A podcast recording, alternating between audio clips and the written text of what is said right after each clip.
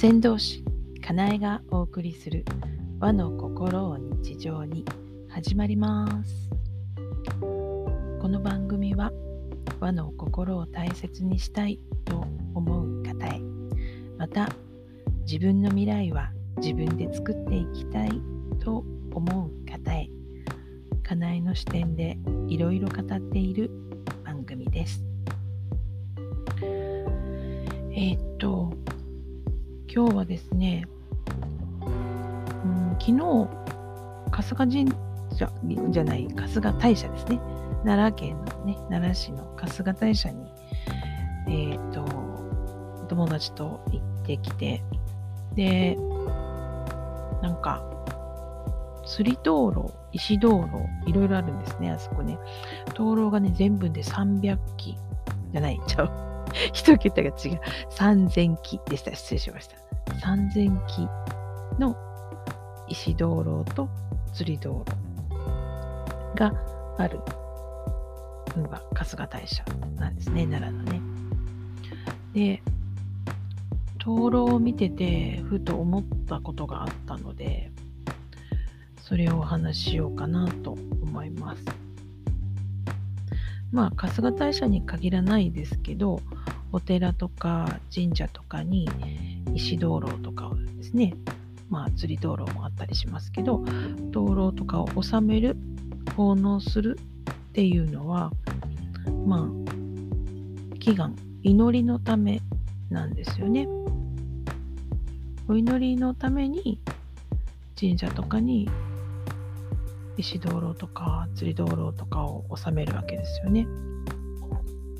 で、灯籠というのは当然ながら明かりを灯すものなので火をつけるわけですよね。灯籠の中に火を置く。火をつける。火っていうのは浄化するっていう役割があります。祈ることで、つまり火をつけることで浄化されるんですよね。で、火をつけるってすると、火が光を放つのでその周りが明るくなるですね。まあ今は明かりが夜でも夜中でもいつでも24時間ついているそういう時代ですけれども昔は夜になるともうそれこそ漆黒の闇なわけですよね。そういう時代に明かりを灯すってすごく貴重ですよね。周りが明るいっていうところはすごくありがたいことなんですよね。この連鎖願い事をするということが周りの人たちに良いことをしているっていうことにつながっています。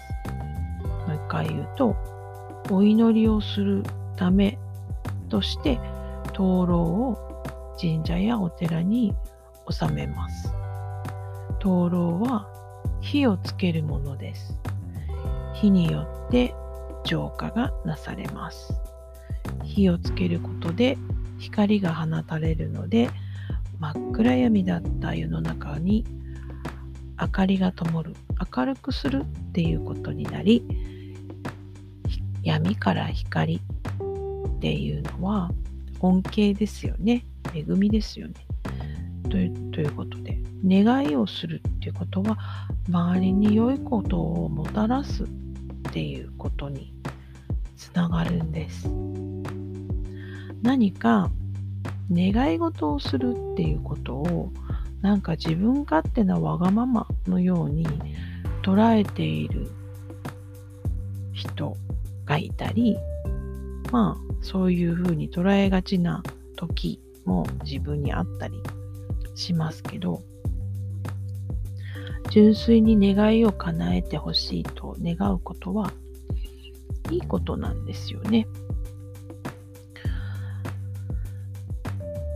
私が時々、えっ、ー、と、お伝え、講座とかでお伝えするんですけど、アサーションっていうテーマの講座があります。えっ、ー、と、爽やかな自己主張と言いますが、自分が思っていることを正しく正しくっていうとまたここで語弊があったりするんですけど自分が思っていることをあの本当に自分の真の思いっていうのに気づいてそして相手にも感謝をしつつ伝えていくっていうことは自分も相手も救うことにつながるんです。言いたいことを言う方法みたいにアサーションのことを捉えられてる方もいらっしゃるかもしれないですけどそうではなくってむしろ本当に伝えたいことを伝えようと願ってそれに真剣に向き合って伝えるならば思ったこと言いたいことを伝えることで自分も相手も幸せになるっていう結果をもたらすことにつながります。なので、願うことはいいことです。言いたいと思ったことを伝えることは、みんなを幸せにすることなんです。っていうことをちょっと伝えたくなって、道路からこんなお話をしました。罪悪感なく自分の思い伝えていますか？悪いなと思う心なく自分の心の底からの願いを、うん、祈っていますか？一度自分の心点検してみてください。はい。今日のお話はこれまで。ではまた、先導しかなえでした。